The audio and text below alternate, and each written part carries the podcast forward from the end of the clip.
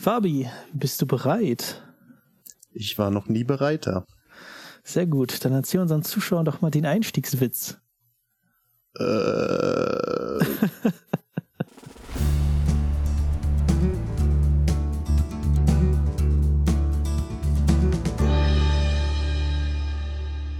Ja, und damit herzlich willkommen, liebe Zuhörer, zur Dezemberausgabe des Hinterkulisse Podcasts.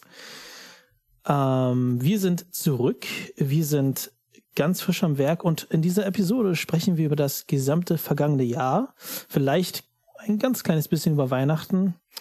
Ähm, nein. Und nein, oh Gott, Weihnachten. Es reicht schon, dass ich mich an das vergangene Jahr erinnern soll. Genau. Und ja, das wird hoffentlich eine, eine kleine Rückschau auf das Jahr. Was haben wir für Filme gesehen und können euch empfehlen? Was haben wir für Musik gehört und können euch empfehlen? Was haben wir politisch, oh, politisch, äh, Donald Trump, da gibt's ja nicht so viel zu erzählen. Was haben wir für Serien geschaut? Was haben wir für Spiele gespielt? Und haben wir sowas wie Vorsätze? Spoiler haben, haben wir nicht ähm, und das hat Gründe, warum wir keine Vorsitze haben. Zumindest nicht für ein gesamtes Jahr. Genau, und ich, äh, vielleicht haben wir noch eins, zwei Überraschungen. Ich habe äh, mir eins, zwei Notizen gemacht.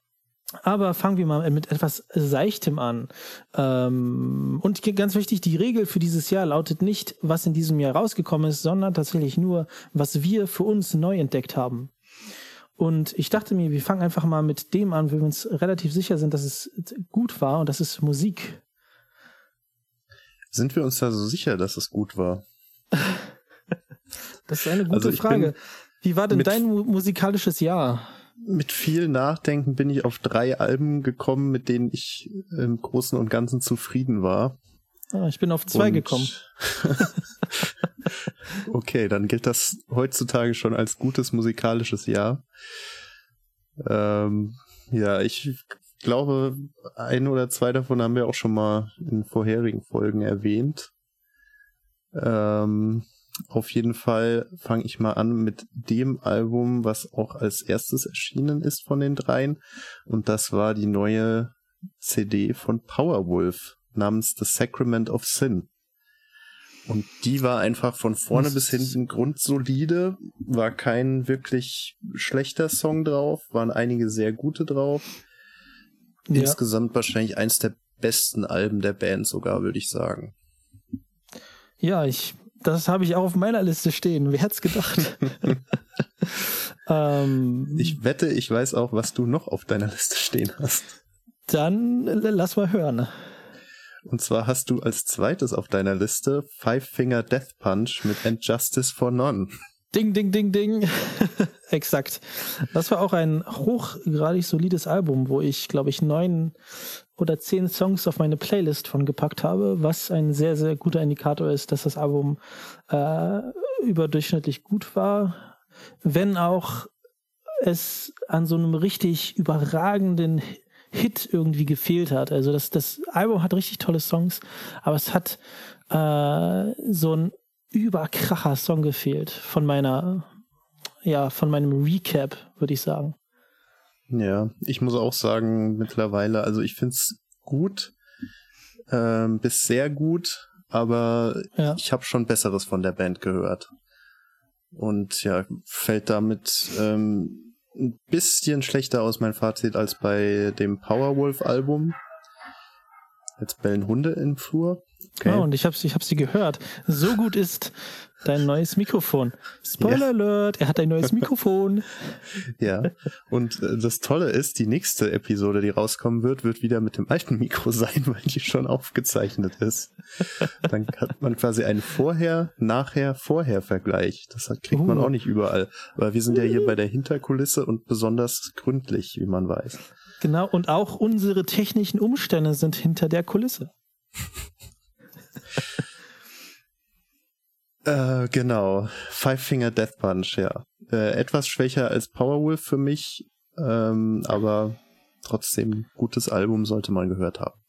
Ja, das ist für mich ein bisschen schwer, weil ich, ich muss echt sagen, ich liebe Five Finger Death Punch. Ich, vor allen Dingen, ich liebe den Sänger, ich liebe die Gesangsstimme, ich liebe seine kräftigen Passagen, aber auch seine ruhigen und bei Powerwolf, die machen halt tolle Hits. Das kann man nicht anders sagen. Ähm, aber ich, ja, ich mag den Sänger nicht so sehr wie bei Five Finger Death Punch. Deswegen, aber ich würde nicht behaupten, dass Power, äh, ja, Powerwolf für mich stärker ist sondern ich habe tatsächlich auch das Gefühl, dass sie für mich sehr gleich stark sind. Was ein interessanter Indikator dafür ist, dass Five Finger Death Punch auf jeden Fall ein bisschen Potenzial verschenkt hat. Ja, und jetzt bist du schon am Ende deiner Liste. Ja, das äh, wirklich. Ich, ähm, ich hatte gedacht, dass ich zumindest mit irgendwas überraschen kann, aber vielleicht. Äh, ah, ich habe ein anderes Album, genau, doch, das muss ich erwähnen. Und zwar dieses Album habe ich entdeckt und es ist wunderschön, es ist toll, es ist äh, ich glaube, ich habe nur ein Album nicht mit auf meine Playliste gepackt und es ist von Camelot Epica. Es ist ein unglaublich okay. tolles, tolles Album. Ähm, Wonder ist ein äh, Song, den ich sofort im Ohr habe und den ich einfach liebe und da sind auch ganz viele andere geiles, geile Hits drauf und ja, ähm, technisch würde ich sogar behaupten, dass Epica die anderen beiden Alben schlägt. Ähm, auf jeden Fall würde ich da zustimmen. Ähm, ist ein ganz, ganz tolles Album. Ist aber natürlich nicht in diesem Jahr rausgekommen, sondern schon ein bisschen älter, muss man vielleicht dazu Exakt. sagen. Das ist wesentlich, wesentlich älter. Genau. Ich habe aber noch ein neues Album. Und zwar Born Again von den Farmer Boys. Und die uh. Farmer Boys sind eine ja, altgediente deutsche Metalband, müsste man fast schon sagen. Die äh, haben nämlich vor 14 Jahren ihr letztes Album veröffentlicht, haben dann mal ein bisschen kreative Pause eingelegt und jetzt sind sie wieder zurückgekommen und äh, wieder mit einem sehr starken Album, beziehungsweise was heißt wieder, die hatten früher mal sehr starke Alben, das letzte war dann schon nicht mehr so toll. Von daher hat die Pause wahrscheinlich jetzt ganz gut getan und jetzt sind sie wieder zu alter Stärke zurückgekehrt. Und ja. ja, die machen so eine Mischung aus äh, Groove Metal und sehr melodisch poppigem, äh, ja, Elektropop könnte man fast sagen. Es ist ein bisschen wie eine Mischung aus Pantera und Depeche Mode, kann man sich's vorstellen. Also sehr eigen, aber auf jeden Fall äh, hörenswert, würde ich sagen. Ja, da kann ich nur zustimmen. Ich habe angefangen, die Farmer Boys Platte zu hören, aber ich bin noch nicht sehr weit gekommen tatsächlich. Das ist auf jeden Fall eine Platte, die ich noch äh, komplett nachholen muss. Ähm, okay, das war musikalisch schon mal ganz interessant. Was hätten wir denn als nächstes, worüber wir sprechen wollen? Vielleicht, vielleicht Serien oder Filme. Ich bin, ich glaube, wir fangen mit Serien an, äh, äh mit Filmen, weil Filme gab es bei mir in dem Jahr tatsächlich wirklich nicht sehr viele. Ähm, ob, obwohl ja, das wahrscheinlich auch für Serien gilt, aber. Ich habe bei meinen Filmen versucht, äh, welche zu finden, die auch einigermaßen neu sind oder zumindest letztes Jahr rausgekommen sind, weil äh, ich jetzt tatsächlich nicht alle Filme mitgeschrieben habe, die ich aus vor vergangenen Jahren jetzt irgendwie dieses Jahr zum ersten Mal gesehen habe. Ja. Und äh, die, die jetzt neu rausgekommen sind, die ich gesehen habe, die konnte ich noch einigermaßen nachvollziehen. Und daher ist meine Auswahl äh, im ältesten Fall von Ende 2017. Oh, nice. Möchtest du auch wieder anfangen? Ich kann gerne anfangen äh, mit dem Film von meinen dreien, den ich zuletzt gesehen habe. Und zwar ist das Hereditary. Das ist oh. ein reichlich verstörender Horrorfilm. ähm, wo äh, ich auch gar nicht so viel vorwegnehmen will, weil da einige sehr abgefahrene Sachen passieren, mit denen man nicht so rechnet. Und ähm, ja, es geht grob um eine Familie, wo man relativ schnell mitkriegt, dass die alle irgendwie einen Knall haben auf die eine oder andere Weise. Mhm. Und ähm, ja, dann hat man, hat man so erstmal den Eindruck, okay, das wird wieder so eine Geschichte mit äh, Besessenheit und Dämonen und was weiß ich. Und dann werden irgendwelche Rituale ausgeführt und die, die Leute verhalten sich auf einmal komisch und sprechen komische Sprachen.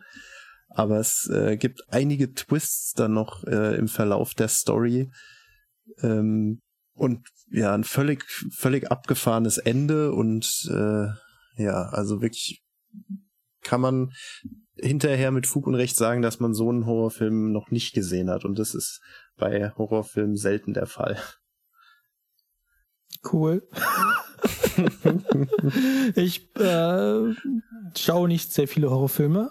Deshalb, ich glaube, den, äh, den letzten Horrorfilm, den ich gesehen habe, war The Cabin in the Woods.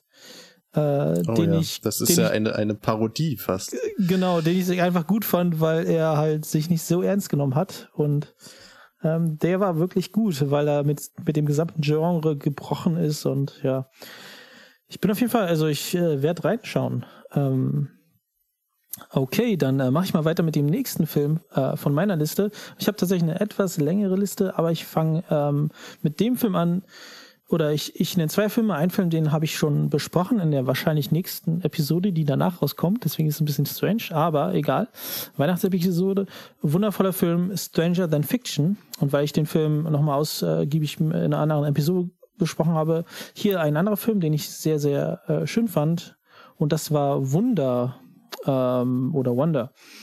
Der war auch sehr schön, ein bisschen kitschig vielleicht, aber äh, es geht um einen kleinen Jungen, der äh, mit einer, man könnte sagen, Missbildung auf die Welt kommt. Und ja, darum dreht sich das Film, wie ist sein Leben, wie, wie bestreitet er den Alltag und was für einen Einfluss hat das auf die Familie und super, super interessanter Film, super schön, ein bisschen kitschig äh, in mancherlei Hinsicht, aber trotzdem. Ja. Wonder habe ich tatsächlich auch auf meiner Liste. Nein, ähm, ich habe es vorweggenommen. Ja. Es ist, äh, ja, ist ein schöner Film, ist wahrscheinlich genau das Richtige für Weihnachten. Äh, ja. ja, ist jetzt ähm, nicht total ja innovativ. Ich meine, es ist halt so ein Junge, der sieht ein bisschen komisch aus, aber ist eigentlich ein ganz toller Mensch und darum geht's dann halt im Prinzip, wie, wie die Leute da lernen, mit umzugehen, dass man ja auch scheinbar toll sein kann, wenn man gar nicht so perfekt aussieht. Ja. Aber es ist auf jeden Fall, ja, einfach besinnlich, sympathisch, kann man gut gucken. Genau.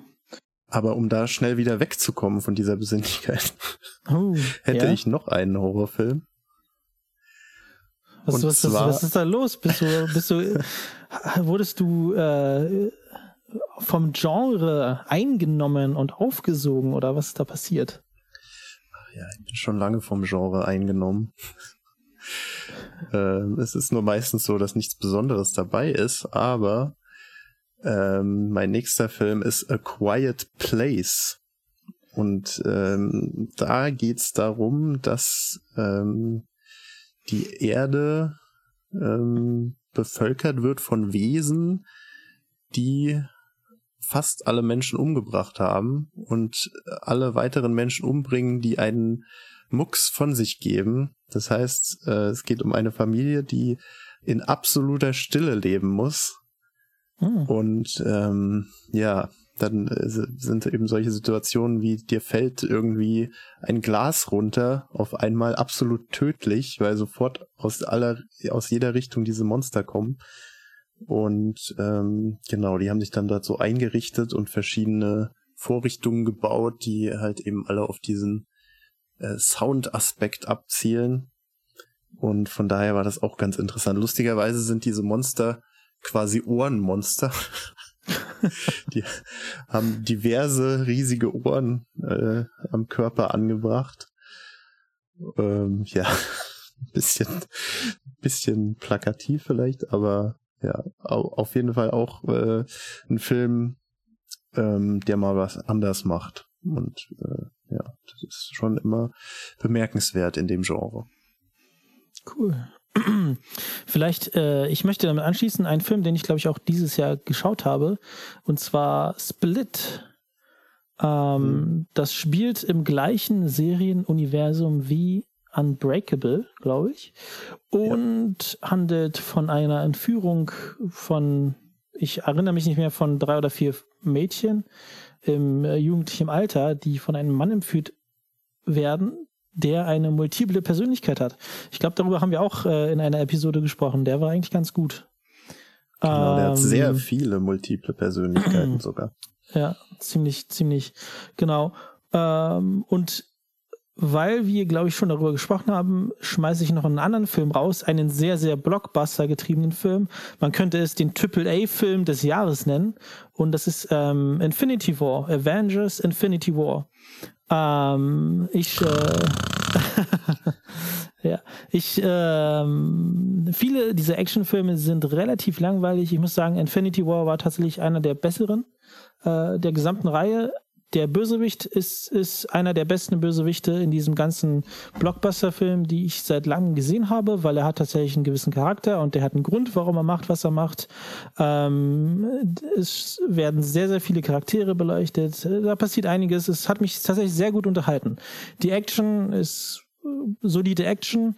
Ähm, aber ich muss tatsächlich sagen, auch äh, die, ich meine, in dem Film wurden irgendwie 50 oder 53 aller Avengers-Charaktere zusammengeworfen und alle bekommen tatsächlich einen gewissen, äh, äh, eine gewisse Zeit des Auftretens. Und ich muss tatsächlich sagen, äh, ich war gut unterhalten, hat mir sehr gut gefallen. Ja. Also gilt hier, mehr ist besser. Tats tatsächlich, ja. Ähm, in dem Fall Wahrscheinlich liegt das daran, dass die einzelnen Charaktere nicht so sonderlich tief sind und dann, wenn sie alle zusammenkommen, erreichen sie ein gewisses Niveau zusammen. das, könnte sein. Das, ähm, ja. Sie haben den Film ja auch mit, keine Ahnung, 20 Filmen oder so aufgebaut, ähm, bis sie da waren. Also das Ding hat tatsächlich auch eine, eine lange, lange Hintergrundstory, weswegen es wahrscheinlich so interessant ist oder, oder der interessanteste von allen Filmen, weil ähm, währenddessen die anderen Filme immer so Teile äh, wie so eine Background-Story hatten, war, war Infinity War der Film, in dem die Background-Story geendet ist und die das alles, äh, diese Background-Story dann halt in den Vordergrund gepackt hat und wirklich, ja, interessant erzählt hat. Halt äh, um diese Infinity Stones und so weiter. Ja. Anyway.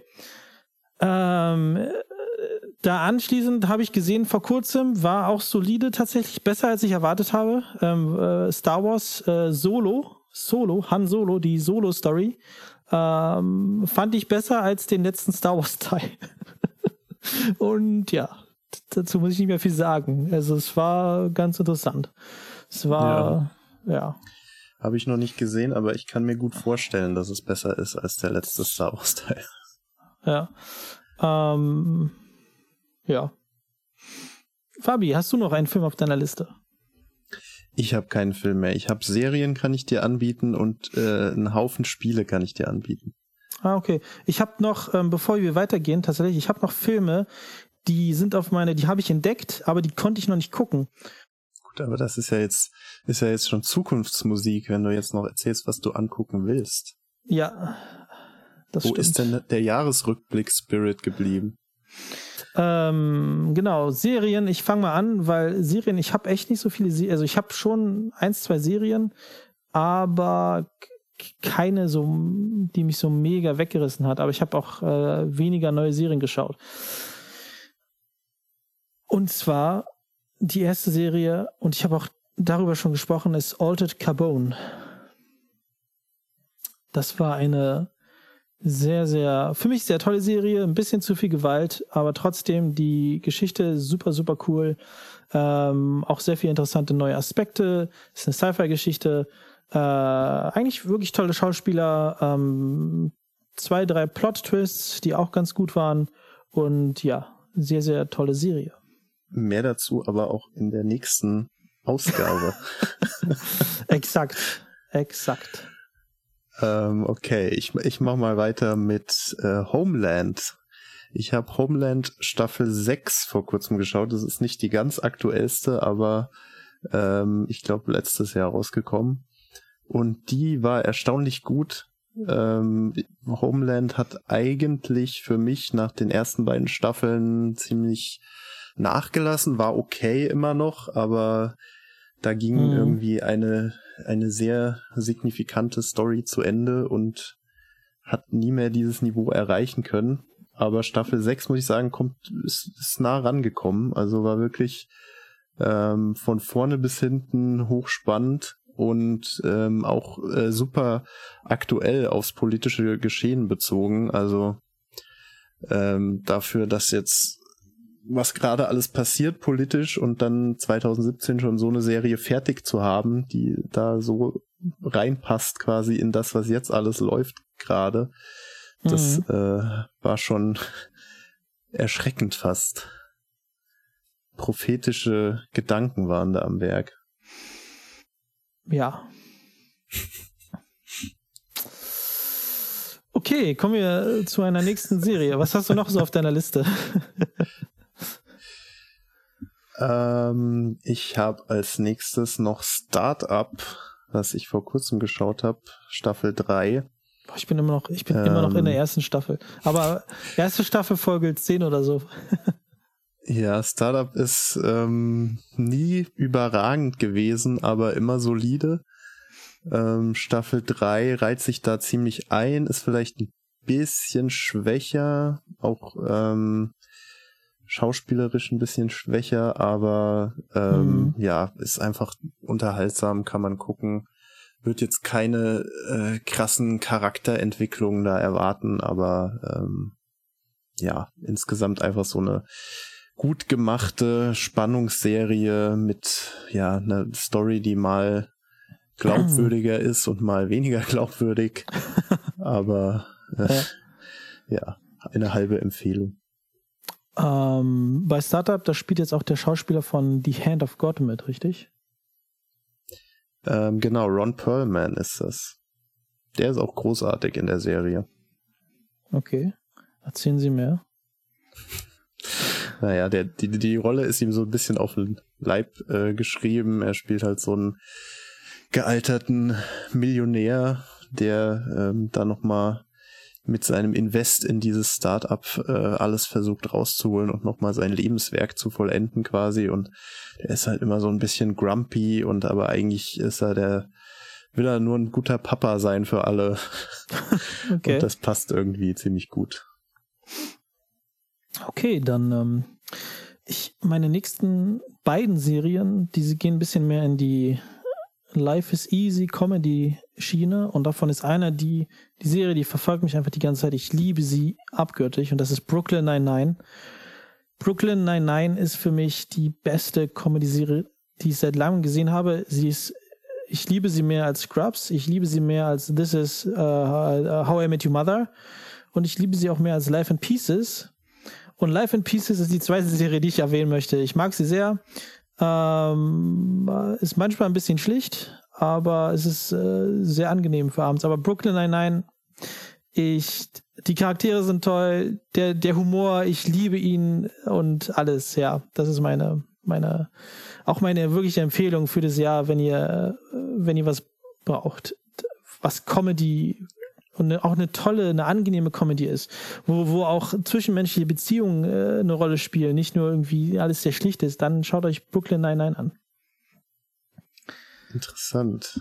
Ja. Äh, also wenn du in diesen höchsten Tönen das lobst, muss ich wohl auch mal gucken. Ich, ich kann mich aber anschließen mit einer Comedy-Empfehlung. Bitte. Ähm, mit einem ganz, ganz frischen Werk, was äh, ganz vor kurzem erst auf Netflix erschienen ist, und zwar Sick Note. Und äh, da habe ich erst zwei Folgen gesehen, aber die waren sehr vielversprechend. Und da geht es drum, dass ein ähm, ein ähm, ja Normalo würde ich sagen oder fast so ein Loser-Typ so ein bisschen ähm, die Diagnose bekommt, dass er Krebs hat hm. und dann ist auf einmal alles geil in seinem Leben und er denkt sich, ja shit, wäre eigentlich alles geil, wenn ich nicht Krebs hätte. Ja. Und dann stellt sich raus, er hat gar keinen Krebs. Das war eine Fehldiagnose. und ähm, oh. jetzt ist er natürlich in einem Konflikt, ob er das äh, die weiter aufrechterhalten will, wo doch alles so geil läuft. Ja. Oder ob er das den Leuten sagen will. Und das ist im Prinzip die Prämisse der Serie und da entstehen viele lustige Situationen, zumindest in den ersten beiden Folgen, aber ich werde weiter gucken. Spannend. Ähm, ich möchte jetzt kurz, also ich habe noch viel, viel mehr Serien tatsächlich, geschaut habe, aber ich möchte über zwei Serien reden, die ich nicht weitergeschaut habe. Keine Ahnung, also die, die haben sich ein bisschen verlaufen. Die eine ist The Path, wo ich glaube, dass der zweite Teil schon noch gut ist.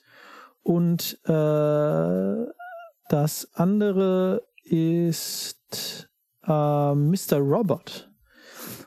Und Mr. Robot war für mich die zweite Staffel eine ziemliche Enttäuschung. Ich habe die, glaube ich, die ersten zwei Episoden gesehen und habe dann aufgehört, weil exakt, exakt das gleiche bei mir. Es hat mich so gar nicht mehr gepackt und The Path, ich ich glaube, The Path war bei mir nur das Problem, dass ich gerade nicht so in dem Mut war, diese tatsächlich diese Sekten, die Sektengeschichte weiter zu gucken. Gut, äh, ich kann noch ähm, ähm, erwähnen, dass ich Orange is the New Black geschaut habe. Uh, und wow. zwar alle Stimmt. Staffeln, nice. die bisher draußen sind. Von vorne bis hinten quasi, ähm, ja, ohne größere Unterbrechung. Und ähm, ja. das ist wirklich eine, eine super gute Serie, super gute äh, Charaktere, die sich auch total interessant weiterentwickeln und verändern und ja, also äh, ja. Man, man denkt vielleicht irgendwie, oh, äh, Frauenserie, hm, aber ah, gar nicht. Das, das war auch eine gutes Drama. Ja, und es war auch eine der Serien, die ich vor dir, wo ich vor dir alle Staffeln schon geschaut hatte. Hatte, ähm, gut, gut, dass du das erwähnst. Ja. Ich muss, ich hatte auch mal einen Hit. ja, ist, äh, tolle Serie. Genau. Und ähm, da einreihen kann ich noch Better Call Saul, was auch eine neue Staffel bekommen hat, die genauso gut weitergeht wie alle Staffeln davor und äh, immer noch durchaus auf Breaking Bad Niveau auch ist. Oder mhm. zumindest annähernd. Und ähm, ja, da, also wer das bisher geschaut hat, wird es weiterschauen. Wer weder Breaking Bad noch Better Call Saul bisher gesehen hat, sollte sie sich anschauen. Ja, das trifft auch auf mich zu, denn äh, ich habe tatsächlich Better Call Saul nur die erste äh, Episode gesehen. Breaking Bad habe ich natürlich alles gesehen. Tolle Serie. Ähm, aber Better Call Saul, ähm, ja, erste Episode und dann habe ich aufgehört. Weil ich glaube, zu der Zeit hatte ich auch noch kein Netflix. Ähm, und, ähm, okay, das oh, ist ein oh, akzeptabler Grund. Darf man, darf man das sagen? Äh, ähm, darf man sagen, dass man kein Netflix hatte? Und, und trotzdem die erste Episode gesehen hat, auf gewisse äh, in deinem Probemonat meinst du, in deinem Netflix-Probemonat? Genau, richtig, ja. Jetzt, wo du sagst, richtig, der Netflix-Probemonat. Du hast absolut recht. Du hast absolut recht. Ähm, wie dem auch sei, andere Serien, die ich noch geschaut habe, the, ähm, kürzlich erst angefangen, The Good Fight. The Good Fight, eine Serie, die ein Ableger der Serie ist The Good Wife.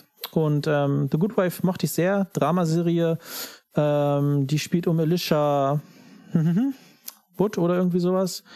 Oh, und die, ihr Mann war auch, auch eine politische Serie. Ihr Mann war in einem politischen Skandal entwickelt und sie war eine Anwältin und muss jetzt gucken, vertraut sie jetzt ihrem Mann, weil es war eine, äh, wie es halt in Amerika ist, äh, so eine Sexaffäre oder so.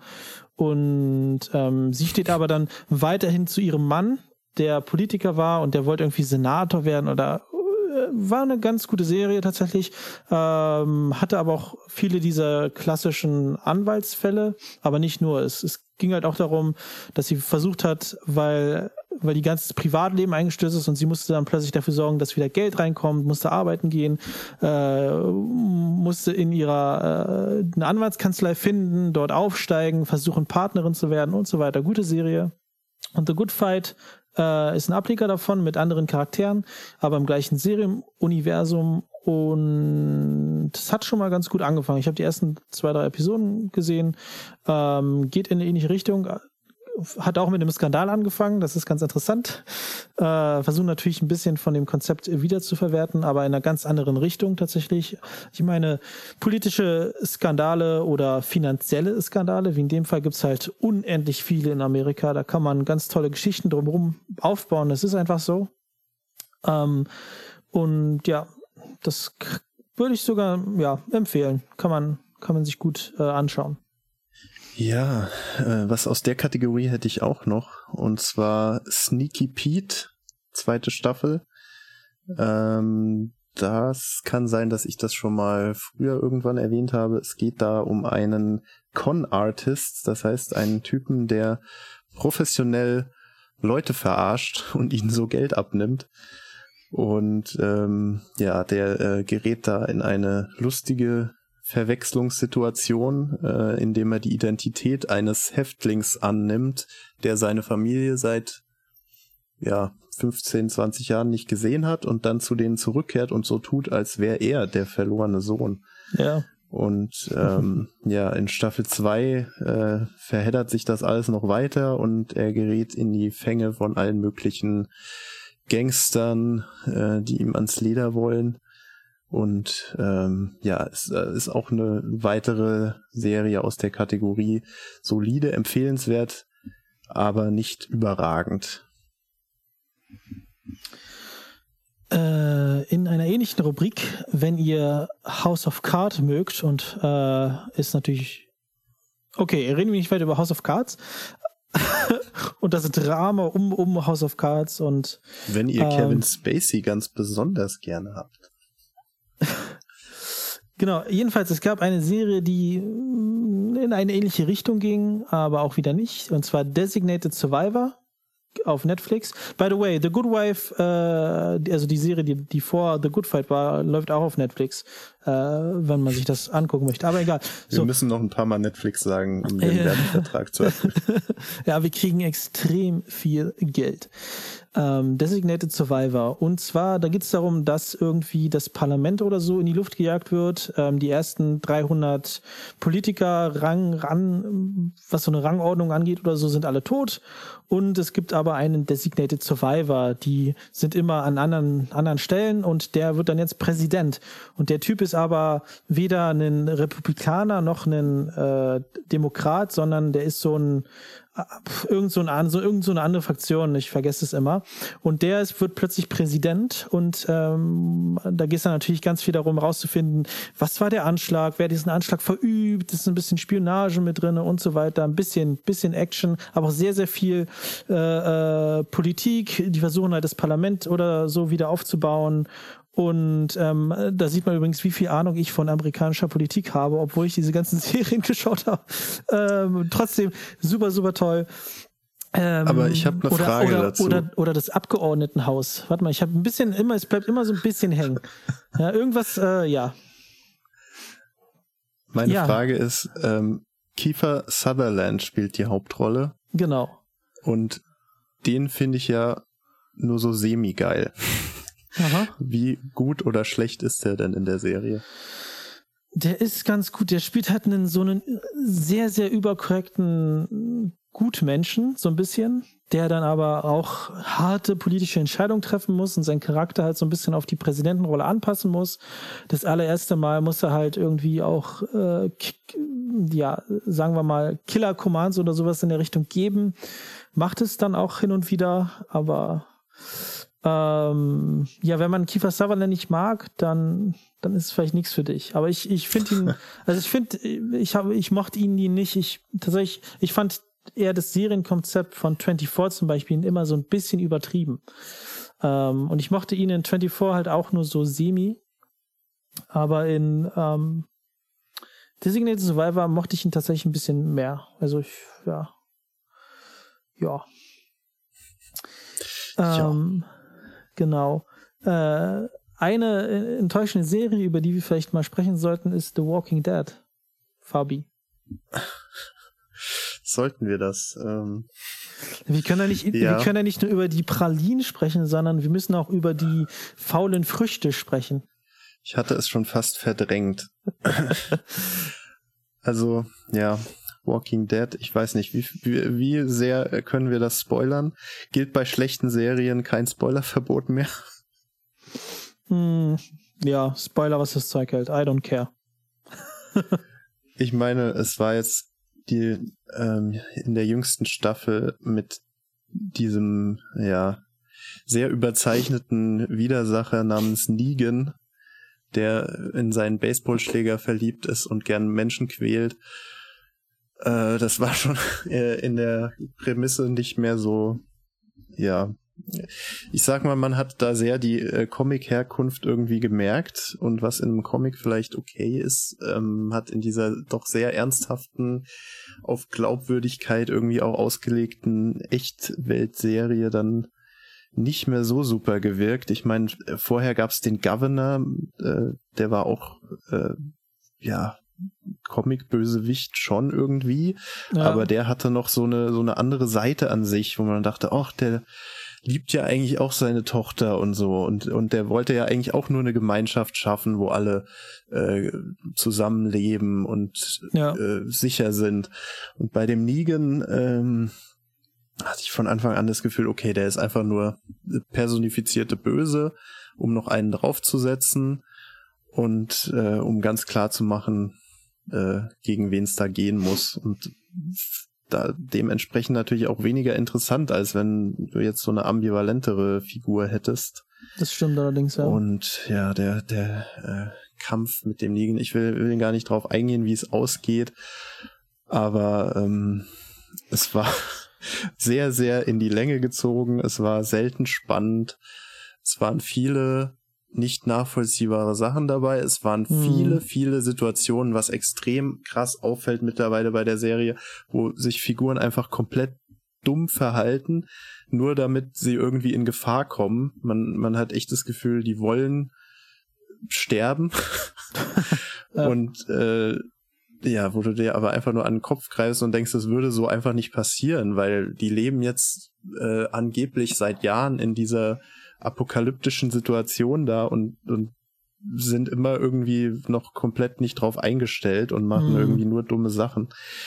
Das, das wäre einfach nicht so. Und ganz, ja. ganz am Ende von der letzten Staffel hat es dann dem Ganzen noch die Krone aufgesetzt, äh, wo, wo Charaktere dann innerhalb von den letzten fünf Minuten nochmal komplett unglaubwürdig gebrochen wurden, aber dazu will ich jetzt auch gar nicht mehr so viel sagen.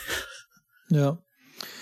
E, ja, The Walking Dead, muss ich auch sagen, ich habe sehr, sehr viele Episoden durchgeskippt, was ich sehr, sehr selten, also hin und wieder mache ich das, aber noch nicht so viel wie in The Walking Dead. Das war sehr, sehr prägnant, was die letzte, also nicht die, ist ja schon eine neue Staffel raus, sondern die Staffel davor, da wo Negan genau der Hauptbösewicht war. Und ja, naja. Ähm, das ist auch der Grund, warum es mich daran gehindert hat, die neue Staffel, die gerade aktuell irgendwie läuft oder aktuell ist, anzuschauen. Weil ich habe gerade keine Lust, weil ich habe, ähm, die Erwartungen sind sehr, sehr im Keller. Ähm, ja, ich habe jetzt noch ähm, serientechnisch, hätte ich noch Suits. Das ist auch eine Anwaltsserie, die ist ein bisschen, ja, schon ein bisschen Comedy, ein bisschen Drama. Die kann man sich gut angucken. Das ist so das, für mich das neue Grace Anatomy. Und ähm, ähm, die war schon ganz interessant, sieben Staffeln lang und der Hauptplot war ja, dass, dass der eine äh, ist ein An hat so getan, als ob er Anwalt ist, obwohl er nie Anwalt war und der hatte aber ein äh, eidetisches Gedächtnis oder sowas in der Art und deswegen konnte er das halt damit auftrumpfen und äh, hat aber so getan, dass er von Harvard ist und dann musste er irgendwas Sachen fälschen und ganz interessante Geschichte. Und da gibt's natürlich Drama um dieses Geheimnis und äh, ja, und dann, dann, dann ist er aber halt auch in so einer auch richtig hoch angesehenen Kanzlei und so weiter und so weiter. Also ist schon, ja, wie gesagt, ist mein, war mein Grace Anatomy Ersatz, was so gewisse Drama, jedes Mal gibt's ein andere Drama, äh, gibt's ein anderes dramatisches Ereignis äh, in jeder Episode und dann, ja, das war. und wahrscheinlich gibt's zwischendurch dann auch immer den den Anwaltstalk, um, um ja. die Zuschauer irgendwie zu verwirren und äh, Tiefe zu suggerieren, wie bei Grey's Anatomy dann einfach mal so eingeworfen wird. Ja, ja wir, wir operieren heute den und den, da und da und ja. eigentlich völlig irrelevant. In der Tat. Aber ich muss euch sagen, es gab eine Grey's Anatomy Episode, wo sie es so ein bisschen selbst in den, auf den Arm genommen haben und das war, wo die äh, Grey, wie hieß sie nochmal? Meredith? Meredith Grey musste zu einem Psychiater gehen, weil wieder irgendwas war, irgendwas, äh, irgend, da, ich glaube, es war wieder ein Attentäter mit der Kanone oder irgendwas ist passiert. Und ja, sie musste was sich, halt so passiert. Ja, und sie musste sich untersuchen lassen und dann hat sie ja die ganze Folge lang erzählt, ja, mein Mann ist gestorben, das und das ist mir passiert, meine Schwester ist gestorben, der und der ist gestorben, ich hatte meine Hand in der Bombe und das war einfach nur so lustig und ja. Ja, das war. Äh, ich wollte zwar nicht über Grace Anatomy reden, aber das war eine super, super Folge. ähm, Black Mirror kann ich empfehlen. Wenn ihr noch nicht Black Mirror gesehen habt, die letzte Staffel war extrem gut, vor allen Dingen die letzte Episode. Black Museum war hammermäßig toll. Die Episode habe ich auch gesehen, weil du ah. sie im Podcast empfohlen hast. Richtig. Ähm, ich habe gesehen, Lost in Space, das ist eine Serienverfilmung des Films, den es mal gab, Lost in Space. Die Serie, äh, es war schon sehr eine, eine Familienserie und ähm, war nicht so schlecht, war besser als der Film, würde ich behaupten, äh, war aber für einen Erwachsenen hat mir ein bisschen mehr tatsächlich, obwohl ich das normal, ich mag keine übertriebene Brutalität, aber es hat mir ein bisschen Realismus äh, gefehlt, was so, weil sie stürzen auf den Planeten ab und ähm, versuchen dann mit so einem abgestürzten Raumschiff zu überleben und, und durch glückliche Zufälle, äh, wie das halt in solchen Serien ist, schaffen sie immer wieder den nächsten Schritt und es kommen aber tatsächlich zu, also es muss ja nicht brutal sein, aber es kommen zu wenig Menschen um für das, was sie da überleben. Klingt ein bisschen doof, aber es ist tatsächlich sehr, sehr unrealistisch, dass diese gesamte Familie, die gesamte Serie überlebt. Ähm, und es, es ist doof, aber es ist, es ist für sich dadurch sehr, sehr unrealistisch an und, und ähm, Timo ja. an Weihnachten 2018. Es ist doof, wenn ganze Familien überleben. Oh Gott, ah, genau, aber dafür ist es eine tolle Serie zu Weihnachten. Das ist unsere das ist meine Weihnachtsempfehlung für dieses Jahr. Äh, schaut euch oh. Lost in Space an. Dann möchte ich auch noch eine Weihnachtsempfehlung hinten anfügen. Bitte. Und zwar American Horror Story. Die neue Staffel heißt Cult. Und Sehr es gut. geht um einen Kult und es ist völlig abgefahren. Ähm, es fängt damit an, dass Donald Trump zum Präsidenten gewählt wird, was ja schon völlig unvorstellbar ist. Und ähm, dann ähm, geht es sehr viel um, um Fake News und Lokalpolitik und ähm, darum, Angst unter der Bevölkerung zu streuen, um sie kontrollierbarer zu machen und solche Geschichten. Also durchaus aktuelle Bezüge.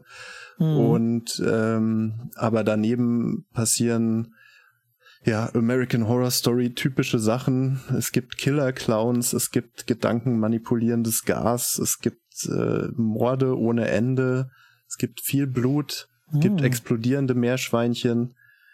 Also, Ver es wird einiges geboten, könnte man sagen. ähm, familienfreundlicher geht schon gar nicht mehr, muss ich sagen. Ja, also das, das einzige, unterm Weihnachtsbaum genau das Richtige. Ja, das, das einzige ist hier dieses, äh, wie heißt die Serie? Election Year? Ähm, Purge? Purge, genau. Das, das ist die einzige Serie, die ich mir vorstellen könnte, die noch familienfreundlicher ist als äh, American Horror Story. The Purge. Ja. Eine Serie. kriegst von mir eine Empfehlung. ja, aber ich glaube, cool, ja, American Horror Story. Werde ich mir anschauen. The Cult. Oder Cult. Ja. Ja, und äh, nicht, nicht American, äh, äh Quatsch, äh, American Horror Story, nicht The Purge. Nicht verwechseln, Leute. The Purge hat keiner von uns geguckt. Das ist eine Lüge. Oh. Na, dann erzähl mal, Fabi. The Purge ist, ähm, ja, lustig.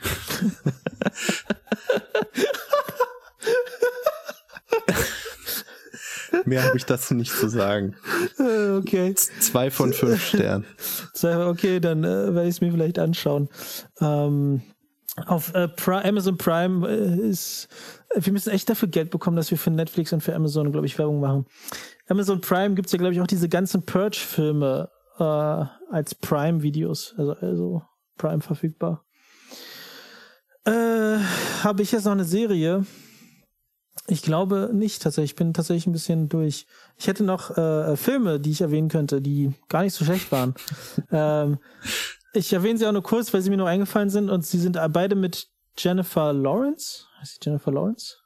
Das eine war Joy. Der Film war tatsächlich ganz gut. Ja, ähm, der ist sehr gut. War auch ein autobiografischer Film, glaube ich. Äh, tolle Geschichte, toll erzählt. Ähm, und der andere Film war Red Sparrow. Der war nicht schlecht, aber ich weiß nicht. Es war okay. Irgendwas hat mir, ich, ich kann tatsächlich gerade nicht sagen, was mir da gefehlt hat.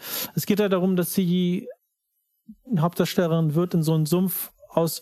Ich glaube, was mich sehr irritiert hat, dass es alles in Russland gespielt hat und dass die ganzen Schauspieler russische ja, Agenten oder Staatsmänner äh, oder Frauen gespielt haben. Und das war irgendwie, es war nicht schlecht, aber äh, ja, Joy war wesentlich besser. Russen halt. Russen. Ja, und es wurde halt sehr viel von Amerikanern, glaube ich, gespielt. Ich bin mir nicht so sicher, ob die alle wirklich ja, ja. einen russischen. Es gab große, große Diskussionen um die Korrektheit der, äh, ja. der Aussprache und Akzente und. Ja, das ist mir eigentlich tatsächlich, also sowas. mir ist das nicht so ganz wichtig. Wichtiger ist, ob ich das den Schauspielern in dem Moment abgenommen habe. Und das war nicht so einfach für mich tatsächlich. Ähm, also Was, ich, ich bist fand. Doch Jennifer Lawrence, du bist doch keine Russin. Ja, also ich fand schon, dass das, was sie, sie haben halt Englisch gesprochen und damit so einem russischen Akzent, das war schon nicht schlecht. Also ich, wenn ich ein Schauspieler wäre, würde ich erwarten, dass ein Schauspieler das so auf die Art und Weise imitiert. Und das war schon technisch, glaube ich, wirklich gut. Aber ja, irgendwie, es hat mich am Ende nicht überzeugt und ich kann nicht genau sagen, warum. Vielleicht, weil ich weiß, dass sie Amerikanerin ist oder ja. Naja, genau. Ähm, so, wir hatten jetzt, wir haben gesprochen über Musik, wir haben gesprochen über Serien, wir haben gesprochen über Filme. Fabi, über was haben wir noch nicht gesprochen? Wir haben noch nicht gesprochen über Spiele. Exakt. Und dieses Jahr hat er tatsächlich einiges zu bieten gehabt an Spielen. Ähm, ich fange da mal ganz frech an, weil ich habe mit Sicherheit viel, viel weniger zu erzählen als du. Und ähm, was ich gespielt habe, warte mal. äh, Zelda. Habe ich sehr, sehr, sehr ausgiebig in der, ab, ich glaube, in der nächsten Episode oder in der Episode davor gesprochen. Zelda, tolles Spiel, kann ich nur empfehlen. Ähm, hat ge manchmal gewisse Längen, muss man mögen, wenn man Open-World-Spiele mag. Ähm, Zelda kann kann das aber gut überbrücken mit, mit, mit sehr vielen Mechaniken und so weiter und so weiter. Es hat sehr viel Content, was sehr interessant ist, ähm, sehr viele Rätsel und du kannst sie lösen, wie du willst, weil die Mechanik dir erlaubt, kreativ zu werden und das ist eigentlich ganz cool und mehr sage ich auch nicht zu Zelda.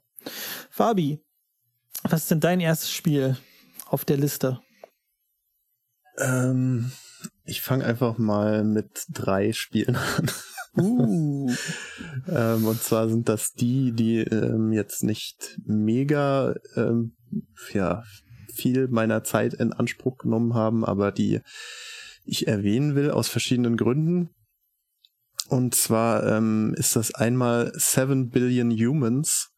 Das ist der Nachfolger von Human Resource Machine und ist im Prinzip ein Programmierspiel. Ähm, es geht darum, durch ähm, eine ja sehr runtergebrochene Programmiersprache Rätsel zu lösen, oh, ähm, indem du mit verschiedenen Befehlen kleine Männchen durch die Gegend bewegst und äh, mhm. diese Männchen können dann Kisten aufnehmen, die verschiedenen Inhalt haben können und können die woanders wieder ablegen oder kopieren oder zusammenzählen oder hintereinander reihen und äh, du musst rausfinden, wie du jeweils mit einer Ausgangssituation mit einer Anzahl dieser Männchen ähm, das so hinprogrammieren kannst, dass die alle parallel arbeiten und dann am Ende das rauskommt, was rauskommen soll. Mhm. Also es ist im Prinzip klassische Programmierrätsel, aber sehr nett gemacht und mit einer äh, durchaus amüsanten Hintergrundstory. Die äh, Prämisse ist quasi, dass Roboter die Weltherrschaft übernommen haben mhm. und ähm, da die Menschen jetzt nichts mehr zu tun haben, müssen sich die Roboter sinnlose Aufgaben für die Menschen überlegen, damit sie noch Arbeit haben. Und du erfüllst dann diese sinnlosen Aufgaben. Wenn das mal nicht nach einer äh, tollen Verwendung deiner Zeit klingt. Das klingt sehr spannend. Ich hatte tatsächlich mal vor, ich weiß nicht, ich wollte nicht ein Buch schreiben, aber ich hatte mir eine Geschichte überlegt. Und zwar folgende Prämisse. Tatsächlich, äh, Roboter haben die Menschen äh, komplett übernommen, also die komplette Erde, die Menschheit, weil sie einfach den Menschen übertrumpft haben und selbst Intelligenz entwickelt haben. Und sie haben aber die Menschen aus einem einzigen Grund nicht komplett ausgerottet, sondern sie haben sie in Hives getan, damit sie äh, die, die Kreativität der Menschen ausnutzen kann. Und sie haben in diesen Hives verschiedene, ähm, verschiedene äh, Voraussetzungen geschaffen. In dem einen keine Ahnung, gibt's vielleicht Wälder, in dem anderen Hive gibt's vielleicht nur Wüste oder irgend so ein Spaß. Hatte ich überlegt. Und das klingt so ein bisschen danach. Mein Grund, meine Grundprämisse war, also welche Gründe könnte es geben, dass die Maschine die Menschen nicht ausrottet? Und da ist mir halt als Hauptgrund die Kreativität eingefallen. Ja. Schön. Ein, eine Lanze für die Kreativität. Gut. Ähm, mein nächstes der drei halb erwähnenswerten Spiele ist Rimworld. Und äh, dabei handelt es sich quasi um das Dwarf Fortress für Normalmenschen. Ähm, Im Gegensatz zu Dwarf Fortress hat es nämlich ein User Interface und Maussteuerung. das äh, ist nicht selbstverständlich. Ähm, und wer Dwarf Fortress nicht kennt, das ist quasi die äh, krasseste Simulation, die man äh, als Videospiel so finden kann wo irgendwie wirklich einzelne äh, Wassermoleküle simuliert werden und äh, man eine Gruppe von Zwergen äh, versucht durchs Leben zu führen, die Lang- und Kurzzeitgedächtnis haben und verschiedene Einstellungen zu verschiedenen Lebensphilosophien. Und es wird eine Welt erzeugt mit einer Historie, äh, die tausende von Jahren zurückreicht mit verschiedenen Ereignissen und äh, Landschaften. Mhm, das ist alles sehr und, spannend. Ähm, und jetzt erzähl mal was zu Rimworld. Rimworld ist im Grunde genauso, ähm, nur dass es nicht um eine Gruppe von Zwergen geht, sondern um eine Gruppe von, ja, hm, Einsiedlern in einer futuristisch angehauchten Welt, die aber auch irgendwie ganz schönes Ödland ist und ähm, wo es gar nicht so viel gibt. Ähm, man fängt an mit äh, zwei, drei Leutchen und äh, guckt erstmal, dass man irgendwie eine Hütte auf die Beine stellt, wo die sich unterstellen können und wo mhm. die drin schlafen können. Und dann äh, kommen vielleicht auch mal andere ähm, vorbei und ähm, ja, schließen sich dir an oder greifen dich auch an, je nachdem, was das für Leute sind. Und äh, so ähm, wächst du über die Zeit hoffentlich, wenn deine Gruppe überlebt und baust immer ausgefeiltere äh, Strukturen und äh, irgendwann hast du Strom und äh, Werkbanken, an denen mhm. du Werkzeuge herstellen kannst und Waffen und alles Mögliche. Und äh, es ist äh, sehr, sehr, sehr komplex. Die, die Leute haben auch alle Beziehungen untereinander und mögen sich oder mögen sich nicht aus verschiedenen Gründen und führen Gespräche und äh, du hast, kannst da sehr, sehr tief reingehen und es wird sehr viel simuliert.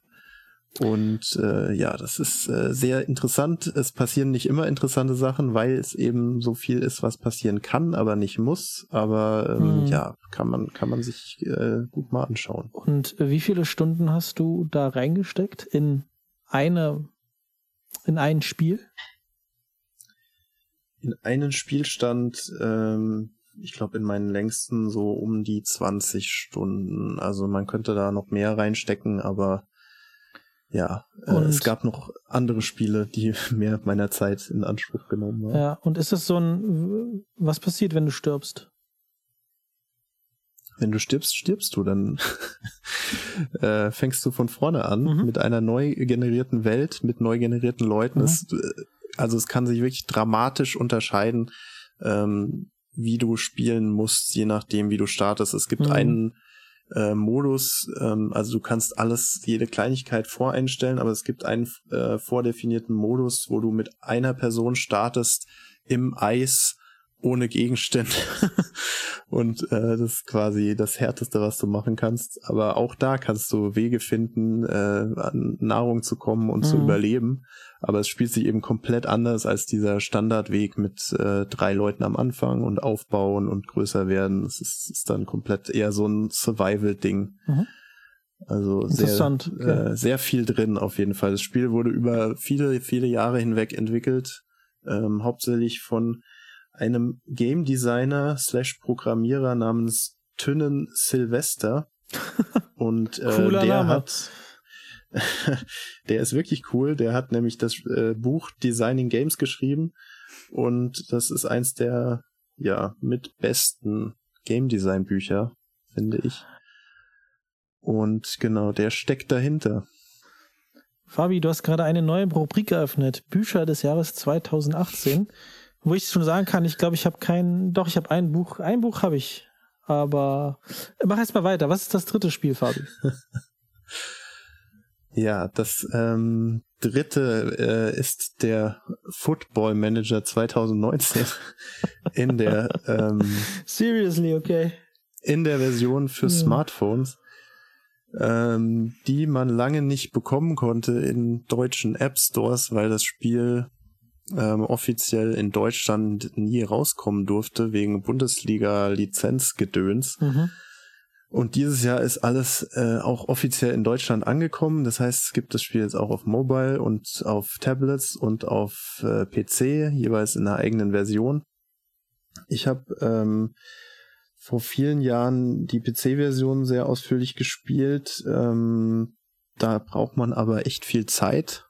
Und äh, das ist also ja eben Fußballmanager, wo alles haarklein simuliert wird, wo jeder Spieler Dutzende von Werten hat auf irgendwelche Kategorien und äh, ja, wo man sich sehr äh, reinfuchsen muss, um da wirklich was von zu haben.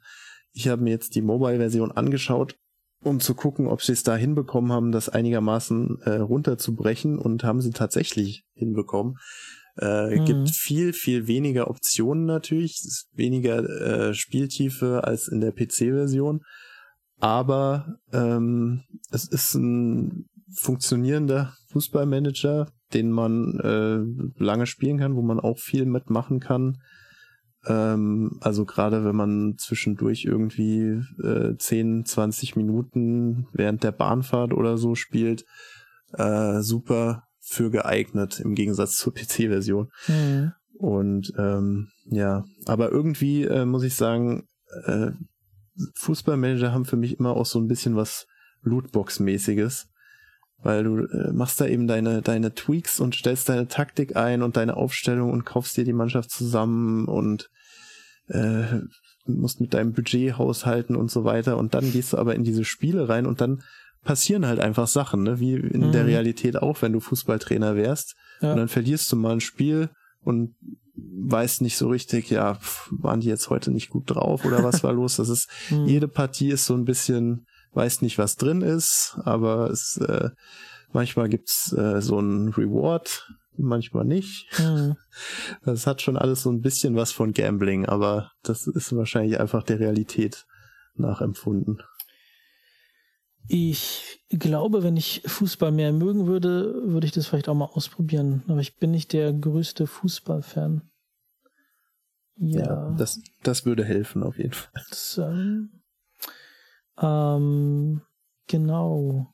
Ich habe noch ein Spiel, das ich noch empfehlen kann, das Fabi auch relativ gut kennt. Und es heißt Hyperdrome. ähm, das ist eine kleine Geschichte. Ich spiele relativ viel Clash Royale auf dem Smartphone. Relativ bekanntes Game. Das ist auch ein bisschen, ja, man muss sehr lange spielen, um weiterzukommen und man muss halt Sachen aufleveln. Das ist der, der doofe Teil, aber die Grundmechanik, ähm, ich weiß gar nicht, wie das Genre heißt, aber äh, die Grundmechanik von Clash Royale ist eigentlich ziemlich gut und ziemlich interessante Spielmechanik. Und das Tolle daran ist tatsächlich auch die kurz, sehr kurze Spiele. Ähm, drei Minuten, ich glaube, unterdessen haben sie es auf drei Minuten mh, hm, 30 Sekunden oder so erhöht. Ähm, spielt jetzt immer ein bisschen länger, aber ähm, also man spielt niemals länger als vier oder fünf Minuten, glaube ich. Also es, ich glaube vier Minuten und 20 Sekunden oder so ist die Maximumzeit. Ähm, und genau, Hyperdrome hat geht in eine ganz andere Richtung. Äh, man hat einen Gegner, äh, man, man fährt automatisch auf einer Strecke und jetzt kann man, hat man gewisse Fähigkeiten, die man einsetzen kann, um, um sich weiter, um sich zum Beispiel einen Boost zu geben oder um gewisse Fallen auf die Strecke zu legen, um seinen Gegner daran zu hindern, äh, schneller zu fahren als man selbst. Dann kann man aber über diese Fallen zum Beispiel rüberspringen und sowas. Und das Tolle an diesem Spiel ist halt, ähm, es ist, dauert auch nicht länger als zwei, drei Minuten zu spielen pro Runde. Das heißt, man kann da wirklich tolle kleine Runden einlegen. Ähm, genau. Es hat noch nicht so viel, so viele Spieler, wie, wie man sich wünschen würde. Aber ich hoffe, dass das, dass da noch was kommt und auf jeden Fall, ähm, ähm, einer der Spiele, die ich tatsächlich zwischendurch jetzt mobile öfter spiele. Ähm, ja, was du jetzt natürlich vergessen hast, ist die Full Disclosure, dass ich an diesem Spiel mitgearbeitet habe. Ja, also designtechnisch ist das wirklich sehr gut gelungen. Das ähm, hat man zum Großteil mit Sicherheit auch dem Herrn Fabian Fischer hier zu verdanken. Natürlich, natürlich. Bei der Gelegenheit könnte ich auch noch erwähnen, dass, dass äh, ich mit einem Kollegen dieses Jahr ein Kartenspiel namens Crimson Company rausgebracht habe. Und es gibt jetzt einen Weihnachtssale. Ja, das ist natürlich Aber vielleicht ganz, ist der schon vorbei, bis der Podcast eine, Das ist natürlich absolut unverschämte Werbung und eigentlich äh, würden wir sowas nicht zulassen, aber man muss sagen, Crimson Company ist auch gar nicht so schlecht geworden. Um genau zu sein, habe ich das gespielt und es macht sehr viel Spaß. Und ähm, das ist kein digitales Spiel, das ist ein Kartenspiel, das man zu zweit spielt. Und ähm, da gibt's auch Videos auf YouTube, die, euch, die ihr euch mal anschauen könnt. Ähm, wie gesagt, wenn es äh, wenn es nicht unverschämt auch gut wäre, wäre es so unverschämt, dass ich jetzt hier gesagt hätte, halt, hör auf mit dieser dreisten Werbung. Aber es ist tatsächlich ziemlich gut und deshalb ähm, kann ich auch nur sagen, holt euch mal Crimson Company, es macht echt Spaß. Ja. Man muss sagen. Aber äh, Fabi, hör auf mit haben, dieser unverschämten drei, Werbung. Wir haben drei große Sponsoren hier im Podcast. Das ist Netflix, Amazon und Crimson Company. ja. Äh, Gut. Ähm. Okay, kommen wir noch. Was hast du? Was hast du denn noch für Spiele? Weil das es ist, also es klang nicht so, als ob das deine drei Favorisitenspiele sind, aber Spiele, die du erwähnen wolltest. Genau, ich habe noch ähm, vier weitere, äh, über die ich sprechen möchte. Über drei davon kann ich wieder zusammensprechen, deswegen spreche ich jetzt erstmal kurz über das eine andere. Und zwar ist das Into the Breach ähm, von den FTL-Machern und äh, ist ein sehr, sehr schönes, fokussiertes kleines Taktikspiel, wo man ein Squad von Mechs äh, steuert, rundenweise und ähm, Aliens vermöbelt.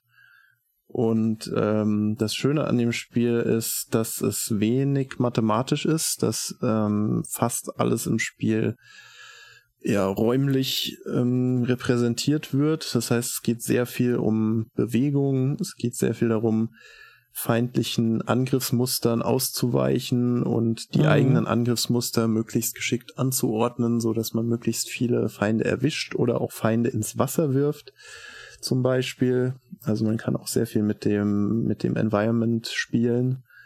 Und ja, ein bisschen geht es fast in Richtung Auro, ähm, was ja auch komplett auf diese, auf diese ganze Positionierung und Bewegung ausgelegt war. Und mhm.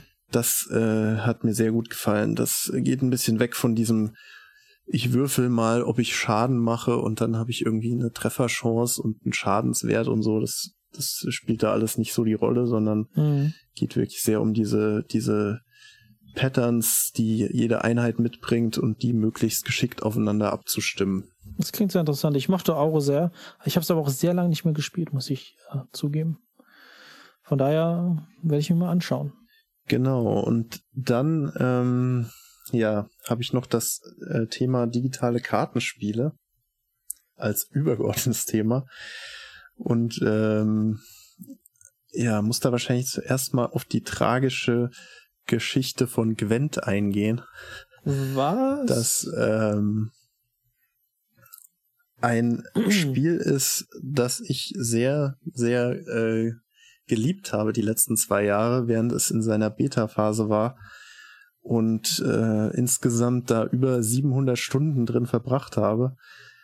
Und ähm, das jetzt vor, ich glaube, einem Monat ungefähr in äh, seiner Launch-Version rausgekommen ist, offiziell nicht mehr Beta-Status. Und ausgerechnet da haben sie es verkackt.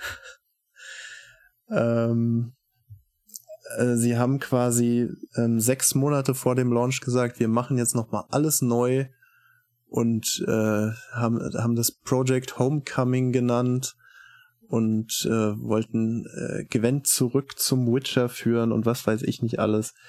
Und was letztendlich bei rausgekommen ist, ist äh, eine Version von Gwent, die deutlich besser aussieht mhm. als die Beta-Version, ähm, wo es dreidimensionale Charaktere auf dem Spielfeld gibt, ähm, wo die Karten ähm, größer in den Vordergrund treten und ähm, mit besseren Animationen und allem möglichen Kram.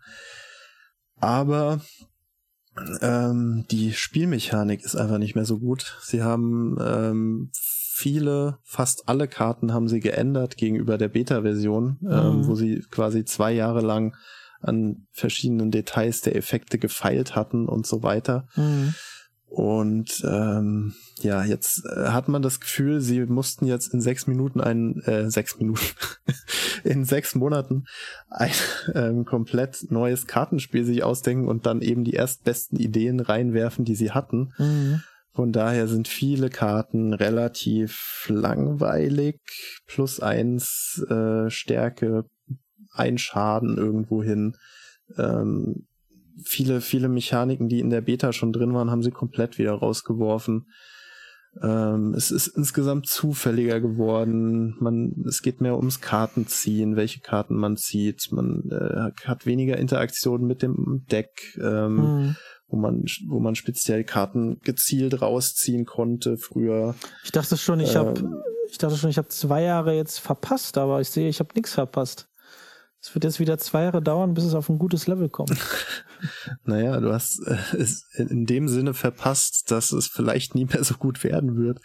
Das ist ein bisschen äh, tragisch. Also mhm. ich meine, ich habe noch Hoffnung, es ist immer noch ein gutes Spiel, würde ich sagen, aber vorher war es eben wirklich bei den besten Spielen, die ich gespielt habe. Mhm. Und äh, von, von dem Status ist es jetzt wieder leider äh, weit weg. Also ich hoffe, dass sie da nochmal in die Richtung gehen können mit mh, hm, vielleicht ja weiteren sechs Monaten von Updates, aber muss man abwarten. Hm. Ja, das ist schade. Ähm, aber das, das klingt doch ja. wirklich sehr, sehr rushed. Ähm, ich meine, zwei Jahre, das ist ja nicht nur zwei Jahre Entwicklungszeit, sondern auch zwei Jahre Balancing und was halt in solche Kartenspiele reinfließt und das alles in sechs Monaten über Bord zu werfen, wow. Das ist ein sehr, sehr gewagter Schritt. Wow, ja. Ja, und auch ein Schritt, bei dem ich mir nicht sicher bin, ob das wirklich so nötig gewesen wäre. Mhm. Aber gut, ähm, das einen Leid, des anderen Freud. ähm, und zwar ist ähm, parallel dazu das Spiel Minion Masters sehr in meiner Gunst und auch in der Zeit, ähm, die ich rein investiert habe, gestiegen. Ähm, Minion Masters ist kein so klassisches Kartenspiel wie Gwent, mhm. sondern eher ein Clash Royale. Ähm, das heißt, in Echtzeit ähm, platzierst du Einheiten auf einem Spielfeld, die dann, je nachdem welche Einheit es ist, bestimmte Verhaltensweisen haben und gegeneinander kämpfen. Und du willst die Basis des Gegners zerstören. Es ist alles sehr ähnlich wie bei Clash Royale, aber mit für mich ähm, dem entscheidenden Vorteil, dass es keine Kartenlevel gibt. Das heißt, du hast schon mal ähm, hm. eine faire Ausgangsbasis. Und ähm, es ist auch in einigen Sachen tiefer als Clash Royale. Es geht mehr ein bisschen um die Kontrolle des Spielfelds und bestimmte Areale und ähm, ja, es äh, kann sich das erlauben, weil es ähm, primär PC-Spiel ist. Ähm, das heißt, es muss nicht auf einem kleinen Screen funktionieren mhm. und ähm, ja, kann auf Hotkeys zurückgreifen und sowas. Es ist so ein bisschen die, die hardcoreigere Clash Royale-Variante, könnte man sagen. Aber es ist äh, ein sehr, sehr schönes Spiel. ähm, auch mit super kurzen Partien, also zwei bis vier Minuten ist so der Schnitt. Mhm. Und ähm, ja, mhm. äh, enthält aber einige Tiefe. Sie bringen ständig neue Karten rein. Äh, ist momentan noch Early Access Version, aber ja, im Grunde ein, ein fertiges Spiel, ähm, was auch mhm. eine ganz gute Spielerbasis hat. Es ist nicht riesengroß, aber es ist mhm. auf jeden Fall groß genug, dass du immer innerhalb von ein paar Sekunden eine Partie findest. Ständig neue Karten ist aber auch so ein interessantes Stichwort. Letztens gab es von, von den Clash Royale Developern so ein Video, wo sie erklärt haben, wann versuchen sie denn Cards zu balancen.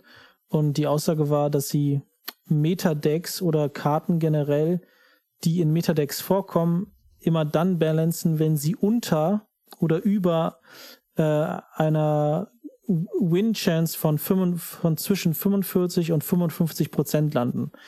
Ähm, und ja, mit mehr Karten wird das natürlich immer schwieriger und es muss immer mehr balanced werden und ja, interessantes Thema. Das, deswegen, ich, ich meine, neuer Content ist verständlich, aber ähm, ja, ich, ich erinnere mich da stark an auch die negative Erfahrung, die ich von ähm, League of Legends habe, wo ich, glaube ich, aufgehört hatte, da gab es 280 oder 190 Characters und schon da, ich hatte fast alle, aber ich habe, es gab unglaublich viele, wo ich nie die Tiefe erreicht hätte, die man hätte haben müssen, um einigermaßen Ranked Games spielen zu können, zum Beispiel. Was, was dich davon nicht abhält, Ranked Games zu spielen mit den Charakteren, mit denen du gut bist, aber trotzdem. Das ist halt so ein, also man bewegt sich da immer, immer weiter weg von, von was eines, von einem sehr balanced wirkenden Spiel. Ja. Ja, und eins, äh, eins hätte ich dann noch. ähm, und zwar ist es noch nicht lange draußen, aber äh, interessant genug, um es hier zu erwähnen. Und zwar ist das Artifact von Valve, von den Half-Life-Machern. Ähm, es ist auch ein Kartenspiel. Es ist, als wäre es ein Trend. Ähm, und zwar ist es äh, in Zusammenarbeit entstanden mit Richard Garfield, dem Magic-Erfinder. Mhm. Und es ist, ähm, ja, hat man äh, den Eindruck, so sein Versuch jetzt nochmal äh, nach seiner Großtat vor, vor über 20 Jahren, Magic the Gathering, jetzt nochmal ähm, quasi sein, sein Meisterwerk abzuliefern. Ähm, vielleicht, weil er mittlerweile auch gar nicht mehr so glücklich ist, was Magic mittlerweile geworden ist, aber gut, da will ich nicht spekulieren. Ähm, Artifact ist jedenfalls ein ungewöhnlich mutiges und kompromissloses Spiel.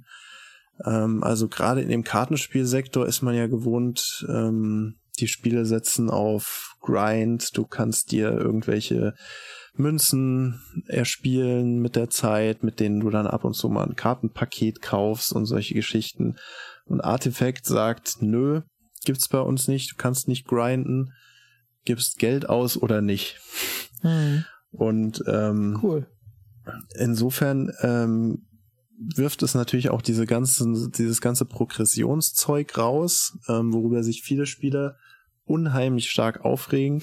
ähm, und äh, es ist, es ist eine interessante Erfahrung, wenn man das spielt. Man, es, es nimmt viel Druck raus, weil du ähm, du hast nicht mehr dieses, oh, ich äh, spiele jetzt mal nur um meine Daily Quests heute zu erfüllen oder mhm. ich muss ganz, ganz viele Spiele in kurzer Zeit machen, um möglichst schnell die Ladder aufzusteigen und möglichst hohe Belohnungen zu kriegen nach einem Monat oder solche Geschichten. Das ist alles, alles nicht drin. Mhm. Du spielst quasi nur, um das Spiel zu spielen und es ist auch ein erklärtes Ziel der Entwickler, dass du quasi intrinsisch motiviert sein sollst bei diesem Spiel und äh, führt dazu, dass sie jetzt gemischte Steam-Reviews haben, irgendwie mit 60 Prozent positiv oder so, was ziemlich schlecht ist. Mhm. Und ähm, tatsächlich ja sehr sehr kontrovers diskutiert wird. Ähm, es ist interessant, dass äh, ausgerechnet so eine etablierte große Firma so ein ja äh, ungewöhnliches Modell da verfolgt. Auf der anderen Seite kann sich's Valve auch erlauben, weil sie halt ihren Namen haben und trotzdem, selbst obwohl das Spiel nicht free to play ist und obwohl es diese ganze Progression nicht gibt, kriegen sie halt trotzdem ihre 100.000 Spielereien oder was weiß ich. Mhm. Und ähm, ja, man darf gespannt sein, äh, wie lange sich das hält oder ob sie da noch was machen, vielleicht in der Richtung, ähm, was die Spieler da fordern mit Progression und Grind. Mhm. Ich äh, muss sagen, ich finde es ganz erfrischend, dass das alles nicht drin ist und man sich komplett auf das Spiel konzentrieren kann. Ich finde, das klingt gerade unwahrscheinlich sympathisch. Und ähm, das Spiel darüber hinaus ist eigentlich ähnlich kompromisslos wie das ganze Geschäftsmodell, weil es nämlich sehr, sehr tief und sehr komplex ist. Ähm, du kannst dir ein bisschen vorstellen, als würdest du dreimal Hearthstone oder dreimal Gwent parallel spielen.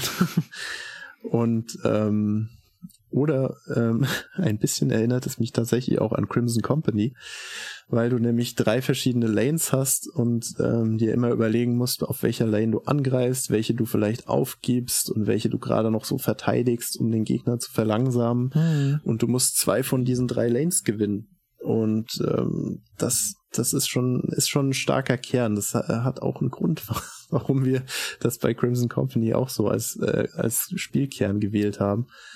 Und ähm, Gwent hat's äh, im Prinzip auch mit seinen, mit seinen Runden, dass du zwei von drei Runden gewinnen musst. Und äh, da, da, da gibt's immer interessante Entscheidungen, ähm, den, den Krieg zu gewinnen, aber eine Schlacht aufzugeben. Mhm. Ähm, da muss man, ja, da muss, das, da muss ich jetzt die ganz gemeine und kontroverse Frage stellen: Was war zuerst? Crimson Company oder Artifact? Ja, haben tatsächlich, ähm, während wir Crimson Company gemacht haben, von Artifact gehört, das erste Mal. Und haben gedacht, shit. ja. Jetzt machen die das. Und die sind Valve. Ah. Ja. ja aber ähm, das, man muss sagen, Artifact ist, ist näher dran am klassischen äh, Sammelkartenspiel. Das heißt, ähm, du hast Karten auf der Hand, die Karten haben Mana-Kosten und so weiter. Also ja. es gibt schon noch genügend Unterschiede. Man muss jetzt auch nochmal äh, Fairness halber sagen, dass ein Spiel wie Crimson Company, das kannst du auch noch in 10 oder in 100 Jahren spielen, denn es ist einfach ein äh, echtes Kartenspiel, physikalisches Kartenspiel, was auf 20 Minuten Runden ungefähr ausgelegt ist, währenddessen sowas wie Artifact.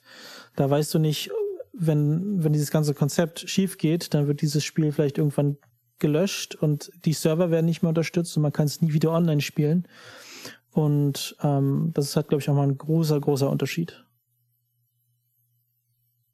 Genau. Also wer sein Geld langfristig anlegen will, kauft Crimson Company. ähm, zu Artifact äh, kann ich jetzt noch nicht so viel sagen, weil es wie gesagt noch nicht so lang draußen ist. Ähm, aber was ich bisher gespielt habe, war sehr, sehr vielversprechend. Ähm, mhm. Die Spiele sind relativ lang, ähm, also minimal 15, maximal 40 Minuten, ähm, wo ich am Anfang dachte, pff, das ist ganz schön hart. Mhm. Aber ähm, es ist gar nicht so schlimm. Erstens dadurch, dass man, wie gesagt, nicht diese ganze Grind- und Ladder-Geschichte hat, dass man nicht so unter Druck steht, schnell viele Spiele zu machen. Und auf der anderen Seite sind die Partien auch extrem intensiv. Das heißt, sie fühlen sich nicht lange an. Hm. Du bist permanent am Nachdenken. Du hast extrem viele Faktoren, die du mit einbeziehen musst in deine Entscheidung. Und ähm, du kannst auch parallel äh, schwer was anderes machen. Also, wo ich bei Hearthstone irgendwie parallel äh, gechattet und äh, YouTube geguckt habe oder so, ja. kann ich bei, bei Artifact äh, mir das nicht erlauben, weil, weil das einfach meine kompletten Kapazitäten erfordert und von daher sind, ist auch so eine 40-minütige Partie schneller rum, als man denken möchte. Mhm. Das ist vielleicht eine der traurigsten Geschichten. Wie ist das Spiel, was wir mal zusammengespielt haben? Ähm, rundenbasiert, 30 Sekunden pro Runde. Oh, du meinst äh, Atlas Reactor. Atlas Reactor. Und das habe ich wirklich sehr gerne gespielt. Und ähm, eins der, der wenigen Spiele, die ich auf meinem MacBook auch spielen konnte. und äh, ach nee, warte mal, ich habe das, glaube ich. Anyway, und das ist ja dann irgendwie gestorben. Und Und das ist. Es, es lebt tatsächlich noch, aber es hat ähm, keine stabile Spielerschaft, würde ich sagen. Okay. Und ja, das ist, ist tatsächlich ziemlich traurig. Hm. Naja, naja. Ähm, ein Spiel, was ich jetzt in den Augen habe, in den Augen, auf dem, auf meinem Schirm, wie sagt man das? Egal. Ein Spiel, das ich äh, beobachte, oder zwei Spiele sind es eigentlich, und die äh, machen mehr oder weniger das Gleiche. Das eine ist Brawlhalla, bei dem ich hoffe, dass demnächst Cross-Platform-Functionality eingebaut wird. Das ist, geht in die Richtung von Super Smash Bros. sehr, sehr stark. Und das ist auch das zweite Spiel, was ich äh, beobachte, nämlich das ist Super Smash Bros. Ultimate oder sowas in der Art, was jetzt im Dezember rauskommt.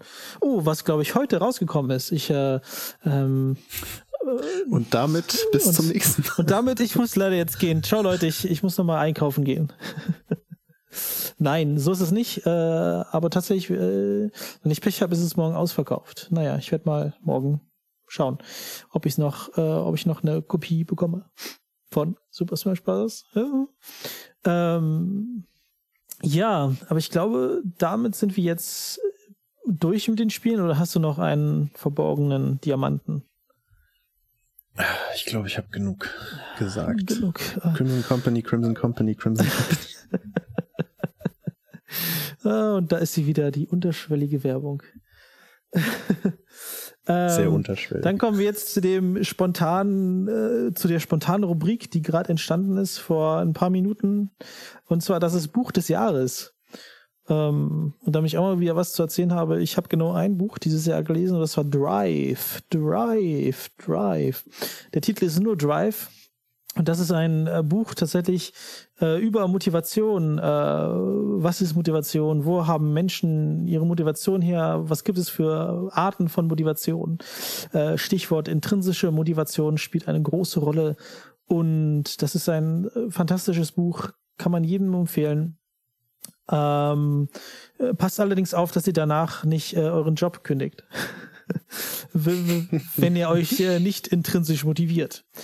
Ähm, äh, genau. Genau, ja. Hast du noch irgendwelche Perlen, ähm, die du uns empfehlen möchtest? Ähm, ich bin ja nicht so der Leser. Beziehungsweise ich gucke gerade hier auf den Stapel. Warte mal, hast du gerade gehört? Ich habe gesagt, ich habe ein Buch gelesen. Ich, bin ich jetzt hier der, der Marathonleser oder? Vergleich zu mir. Uh. Äh, ich gucke hier gerade auf den Stapel von Game Design Büchern, der auf meinem Tisch liegt. Äh, ich glaube, neu ist keins von denen so wirklich, aber äh, wenn ich irgendein Buch empfehlen soll, dann empfehle ich einfach mal Clockwork Game Design von Keith Bergen, mhm. äh, dem Designer von besagtem Auro. Und äh, ja, ah. das äh, ist ein, ist ein Game Design Buch, was äh, eine sehr, einen sehr anderen Blick auf das Medium bietet als alle anderen Bücher und gerade deshalb so wertvoll ist. Ähm, kannst du noch zwei Sätze, weil ich weiß, dass du es gelesen hast, ich weiß den Titel nicht genau, aber das Buch ist, ich, heiß, ich glaube, es heißt Story. Kannst du darüber noch ein bisschen was erzählen? Das fände ich nochmal interessant, auch für die Zuschauer. Story von, von Robert McKee äh, ist ein sehr gutes Buch ähm, zum Thema Storytelling, ähm, was ein bisschen vom Ansatz her ähnlich ist wie Clockwork Game Design, nur eben auf Stories bezogen und nicht auf äh, Spiele ähm, weil es auch sehr formal vorgeht und erstmal ausdefiniert, woraus besteht so eine Story und was gibt's da für Bestandteile und wie unterscheiden die sich und was braucht eine gute Story und ähm, was, was ist eine Controlling Idea, die über allem steht in der Story. Das ist so ein bisschen das Äquivalent äh, zum Core Mechanism bei Clockwork Game Design, der, der Kern mhm. äh, eines Spiels, um den alles herum aufgebaut ist. So gibt's auch diese Kernidee einer Story. Und ähm, mhm. ja, äh, auf jeden Fall empfehlenswert, ähm, gerade wenn man mal irgendwie einen kritischeren Blick gewinnen will auf ähm, viele erfolgreiche Filme da draußen. Vielen Dank, Fabi. Abschließend wollte ich noch einmal über Vorsätze reden und wie schwachsinnig Vorsätze fürs nächste Jahr sind, ähm, weil man sie eh nicht einhält und weil es totaler Quatsch ist was nicht grundlegend heißt, dass Vorsätze schlecht sind. Ich sage nur, dass Vorsätze für ein gesamtes Jahr schlecht sind und vor allen Dingen ist es total ähm, abstrus, das nur am Ende des Jahres machen zu wollen. Ich glaube, dass man da eher einen komplett anderen Modus äh, finden sollte. Und dieser Modus ist einfach, dass man sich ähm, gewisse Ziele rauspickt, die einen in seiner jetzigen Position im Leben weiterbringen. Und zwar, das sollten keine gigantischen Ziele sein. Vielleicht hat man schon sowas wie einen Zehn-Jahres-Plan oder so, je nachdem, wie ihr drauf seid. Ähm, aber das, das sollte schon am Ende würdet ihr es auf irgendwas Realistisches runterbrechen und das kleinste realistische nächste Ziel ist das, was man angeht. Und das hat nichts mit dem nächsten Jahr zu tun, das hat vielleicht was mit der nächsten Woche zu tun oder mit dem nächsten Tag. Ähm, äh, und man versucht sich glaube ich, und das ist der bessere Ansatz, glaube ich, wie gesagt, ähm, eher mit, mit, mit seinem jetzigen Ich oder mit seinem ich von gestern zu vergleichen, ähm, konnte ich zwei Schritte nach vorne machen in die Richtung, in die ich gehen wollte. Also ich glaube, es ist mehr richtungsgetrieben, als dass es irgendwie Vorsätze für ein gesamtes Jahr sind oder sowas. Weil ähm, das ist so, wie es im Leben ist, äh, so ein Zehn-Jahres-Plan, der ändert sich in den nächsten drei Monaten komplett. Deswegen ist es eigentlich totaler Quatsch, äh, äh so weit vorauszudenken. Ähm, zumindest in allen Bereichen seines Lebens. Äh, ich, vielleicht gibt's irgendwas, wo es Sinn macht. Ähm, zum Beispiel äh, äh, so eine Lebensversicherung oder sowas. Das könnte wahrscheinlich schon sehr viel Sinn machen. Ähm, aber halt nicht, wo man sich persönlich zum Beispiel hinentwickeln möchte. Ähm, die Interessen verschieben sich ja auch. Ähm, vielleicht möchtest du in deiner Karriere dort und dort dich hinentwickeln und äh, den Realismus besitzen, zu sagen, okay, wie realistisch ist sich dass ich da in den nächsten drei Wochen hinkomme oder im nächsten Monat oder vielleicht in den nächsten drei Monaten.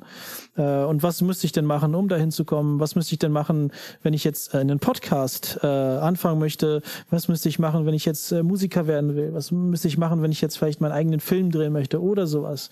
Ähm, welche welche Schritte müsste ich, in welche Richtung müsste ich mich heute bewegen, damit ich vielleicht da mal ankomme? Ja, das ist so meine, meine persönliche Einstellung, was äh, Vorsätze angeht. Das war ein sehr, sehr schöner Monolog. Danke sehr. Ich kann dem auch gar nicht mehr, äh, gar nicht mehr viel hinzufügen. Ich möchte nur noch mal, äh, was du auch kurz gesagt hast, darauf eingehen, wie absurd es ist, ähm, das jetzt nur zum Jahreswechsel zu tun, und äh, ich meine, rein logisch betrachtet unterscheidet sich die Zeit nicht von jeder anderen Zeit im Jahr. Ähm, von daher ja. kann man auch gerne das ganze Jahr über irgendwelche Pläne machen und man macht's ja auch und man evaluiert diese Pläne dann sowieso ständig neu. Und äh, ja, da jetzt irgendwie diese, dieses Vorsatzthema aufzumachen zum neuen Jahr, das ist irgendwie, weiß ich nicht, wirkt so moralisch angehaucht und ja, macht wenig Sinn. Ja. Es wirkt auch sehr gezwungen und ich, das kann, glaube ich, auch nur funktionieren, wenn es ein Habit ist, also wenn es ein, was ist denn das auf Deutsch? Gewohnheit. Ja, wenn es zu einer Gewohnheit wird und nicht, wenn es was ist, was man erzwingen muss. Das ist schon äh, äh, irgendwie, das fühlt sich schon falsch an. Und ja, ich glaube, damit haben wir auch nochmal ein ganz nettes Abschlussthema zum Hinterkulisse Podcast als, als Basis gefunden, weil wir auch immer Sachen beleuchten wollen. Und Fabi, ich bin jetzt komplett ausgebrannt. Das Jahr haben wir Revue passieren lassen und ähm, ich würde mich jetzt ganz ehrlich gesagt verabschieden ähm, die zwei, drei Zuschauer, die wir haben, äh, denen wünsche ich äh, eine schöne Weihnachtszeit, ein, äh, wenn sie feiern, guten Rutsch. Ähm, und ansonsten äh, ganz, ganz viele tolle Filme, Serien, Spiele, Musik, Medien generell, die es dort draußen zu finden und zu erleben gibt, äh, dass sie diese finden und äh, erleben. Auf Wiedersehen. Bye, bye.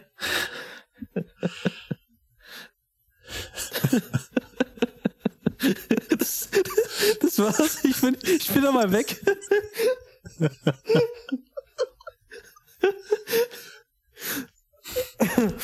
sag, ich sag nichts mehr. Ich war schon vor einer halben Stunde mit.